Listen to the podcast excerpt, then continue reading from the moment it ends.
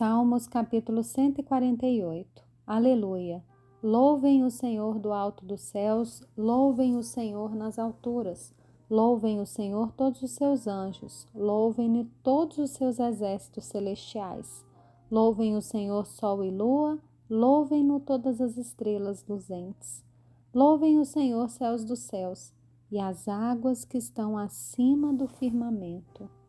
Louvem o nome do Senhor, pois ele deu uma ordem e foram criados.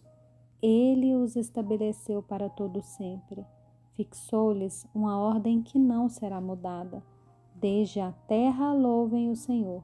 Louvem-no monstros marinhos e todos os abismos.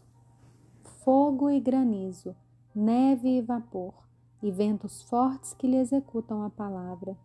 Montes e todas as colinas, árvores frutíferas e todos os cedros, feras e todo gado, animais que rastejam e aves, reis da terra e todos os povos, príncipes e todos os juízes da terra, rapazes e moças, velhos e crianças, louvem o nome do Senhor, porque só o seu nome é excelso, a sua majestade está acima da terra e do céu.